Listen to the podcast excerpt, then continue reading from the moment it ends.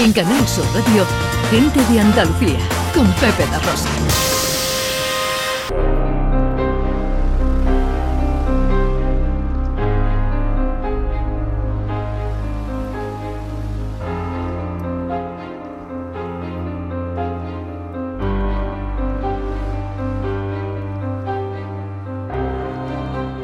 Madrid, 1837. El escritor Mariano José de Larra vive la zozobra que le producen su país y el amor.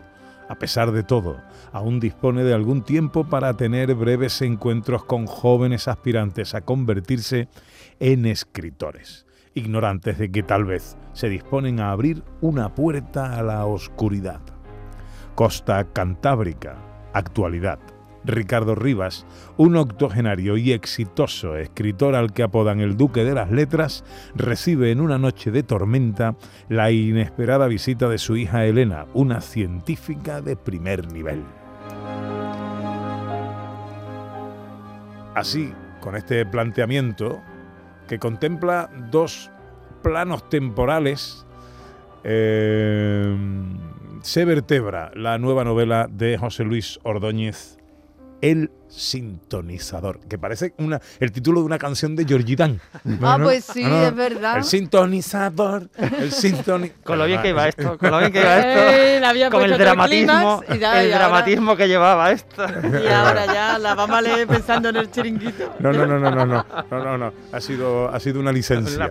Ha sido una licencia. A mí eh, me parece más como algo que, que, que esconde un sintonizador que está al secreto haciendo algo a, escondidas. Bueno, eh, en la novela el sintonizador eh, hace referencia a estas radios antiguas que, había, pues no sé, en los años 50, años 60, que eran como muy grandes, ¿no? Como, como de madera, con el altavoz grande el dial, ¿no? Las, las, perillas estas para mover el dial y tal. Y hace un poco referencia a eso, porque em, uno de los protagonistas, o una de las protagonistas, recuerda cuando era pequeña y recuerda cuando los abuelos, sus abuelos tenían esas radios donde disfrutaban tanto, ¿no? Porque hace eh, o, nos lleva a épocas donde no existía la televisión o la gente no tenía televisión y disfrutaba lo que ahora disfrutamos con series, con Netflix y todo esto, pues se disfrutaba en los radio, en los culebrones de radio que había, ¿no? En los seriales radiofónicos. Se paraba el país y todo el mundo ahí pegado a la radio. Hay hay seriales radiofónicos que duraron muchos años, ¿no? Capítulos diarios o capítulos semanales y, se hace un poquito referencia a eso. ¿Por qué se hace referencia a eso? Bueno, pues eh, el sintonizador en sí es, hace referencia a una invención tecnológica que, ha, conseguido el personaje al que hacía referencia Pepe, que es la, hija del escritor, ¿no? que, lo visita de manera inesperada. Y es un artilugio que le permite explorar zonas ocultas del pasado, del pasado de cualquiera. Es decir, lo que le permite es recuperar los sonidos del pasado, aunque no mm. se hayan grabado. Es decir, es un, es un, aparato que mediante una tecnología le permite recuperar lo que todos hemos dicho. Lo único que tiene que hacer es llevar ese artilugio a un sitio determinado lo pone en marcha y ahí va a recuperar todo lo que se ha dicho en ese sitio, en ese momento, en el momento que uno seleccione en el, en el sintonizador. Es como, por ejemplo, pensemos, Pepe da Rosa quiere recordar una conversación que tuvo con su padre en 1982 en lo alto de la Giralda, se me ocurre. Vas a lo alto de la Giralda con el sintonizador, pones la fecha, 8 eh, de junio de 1982, y ahí va a salir la conversación y se reproduce. Y se reproduce. Es un planteamiento muy interesante. Porque claro, ese planteamiento y la mente truculenta de José Luis Ordóñez eh, eh, puede llevar a muchas cosas, ¿no? Lo, primero que quiero preguntarte es eh, por qué la figura de Mariano José de Larra. Bueno, la figura de Mariano José de Larra me interesa mucho porque es una figura que con 27 años, que es cuando yo cuando el personaje entra en la novela, eh, bueno, pues es una figura, es una figura literaria en el Madrid de la época, por sus artículos, por sus obras, em, es una persona a la que admiran mucho.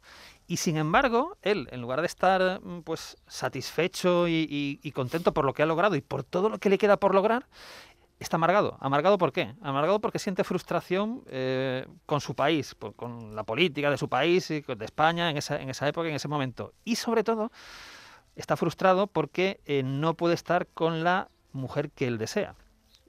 Eh, es una relación que no, no, va a llegar a buen puerto, que han tenido una relación de varios años con, esta mujer, Pero ese día, el día en que eh, arranca la novela, pues recibe la visita de, su amante, que le va a decir que no, que no, que, se acabó y que no van a seguir juntos, ¿no? ¿Qué hace Mariano José de Larra?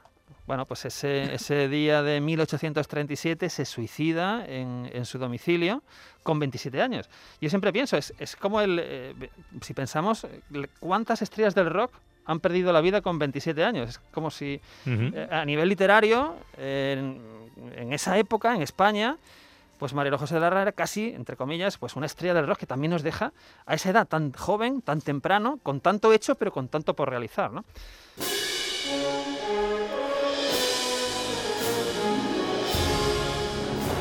En el otro plano, ¿qué relaciona a Ricardo Rivas este escritor octogenario y su hija Elena con Mariano José de Larra? Bueno, eh, claro, eh, se va a relacionar porque eh, la novela plantea no solamente la presencia de Larra, sino de Zorrilla, de José Zorrilla. ¿Por qué? Porque en el funeral de Larra hay un joven poeta, llegado de Valladolid, que nadie conoce, que es José Zorrilla. José Zorrilla lee unos versos en el entierro de, de Larra y sale entre vítores, salen con aplausos, ¿no? ¿Qué es lo que lee José Zorrilla? Bueno, lo que plantea la novela es que quizá eso que lee no sea suyo, sino que sea de Larra. ¿vale?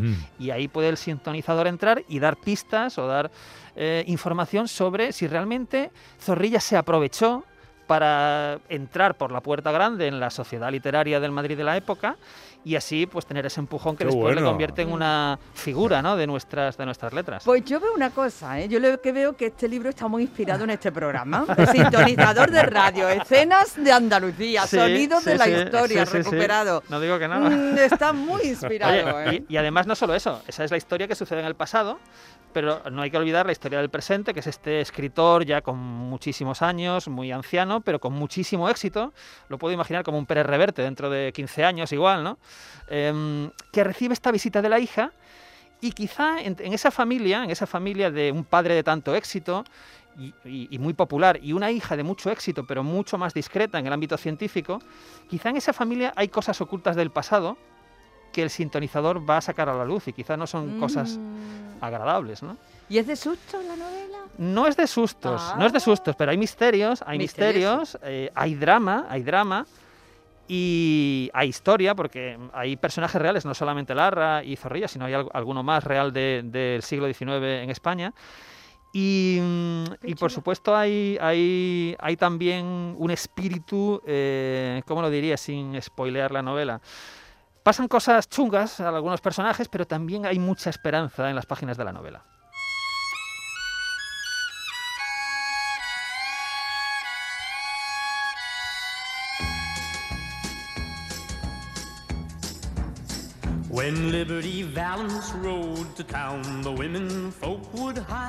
Y hay eh, diversas eh, eh, referencias eh, a lo largo de la novela, en distintas escenas, pasajes de la misma, conversaciones, por ejemplo, eh, esta cinematográfica eh, con la película ¿Quién mató a Liberty Balance? Pues sí, porque tened en cuenta que la conversación que ocupa una parte importantísima de la novela entre el escritor y la hija, el escritor tiene ochenta y tantos años, pero la hija puede ser de mi edad. Entonces a lo mejor hablan de cuando era ya niña, cuando estaban en casa y veían esas películas clásicas que ponían todos los sábados em, en televisión, ¿no? A mediodía. Películas como El hombre que mató a Liberty Balance, como Río Bravo, como, como películas de, esta línea.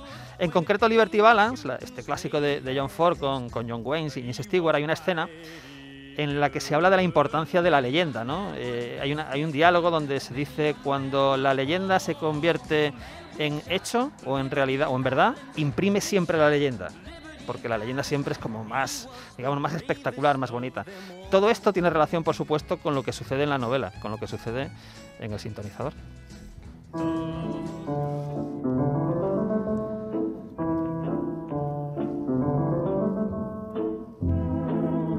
También hay referencias musicales. Musicales, porque por ejemplo estamos escuchando un tema que es un, es un tema, pues, si no recuerdo mal, de los años 20, pero es un tema que ha sido utilizado en, en películas que yo adoro y que en la novela, por ejemplo, es uno de los discos que, o vinilos que pone siempre este escritor, o una de las costumbres que tenía antes de trabajar, de ponerse a escribir, era poner este vinilo como fuente de inspiración. Este es un tema musical con el que cierra una película que se llama El Resplandor, Stanley Kubrick.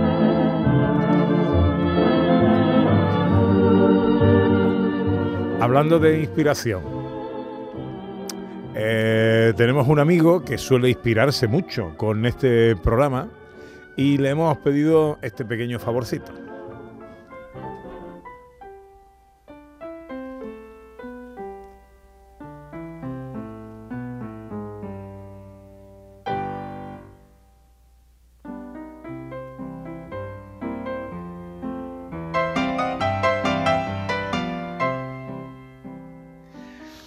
Cuando se sube el telón y los monstruos en su orilla van escribiendo el guion, lo macabro del amor trae la madera podrida y con exorcismos al lector hacen su mejor taquilla, dejando en todas sus filas en suspense al corazón. Y por el retrovisor, Manhattan mira a Sevilla sintiéndose en Nueva York y el alma pide una silla para ver el mejor cine de acción. Cuando el genio del terror sintoniza el intelecto, todo es el crimen perfecto que el mismo Hisco soñó. Todo él suena a tiburón. Su radio es Jurassic Park y los demonios que invoque son colmillos de Bram Stoker que van a la yugular es Dickens por Navidad, es Galaxia de Star Wars, Viaje de Pigafetta y es la ventana indiscreta hacia el mismo resplandor. Es Revolver sin perdón, es Robo del Gran Torino, Psicosis, Indiana Jones y si es que existe algún dios, sería el suyo, Tarantino.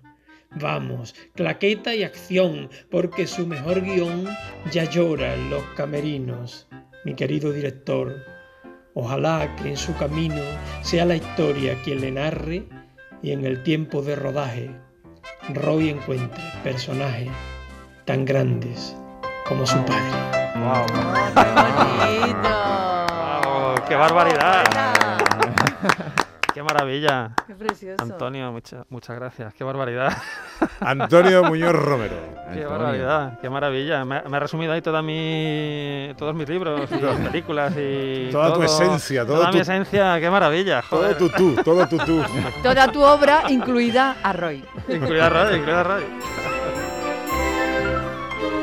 El sintonizador es la nueva novela de José Luis Ordóñez que saldrá a la venta el próximo Sale a la venta el próximo, el próximo 3 de febrero, que estará en librerías. Es una novela que edita Algaida, igual que me editó Los Desertores de Oxford Street. Y bueno, muy contento. Espero que, a, lo largo de febrero o en marzo podamos anunciar presentaciones por Sevilla, Granada, Madrid, Barcelona, Galicia y donde podamos ir.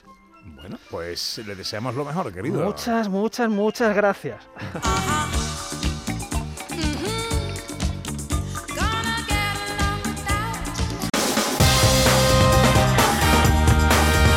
En Canal Sur Radio, Gente de Andalucía, con Pepe La Rosa.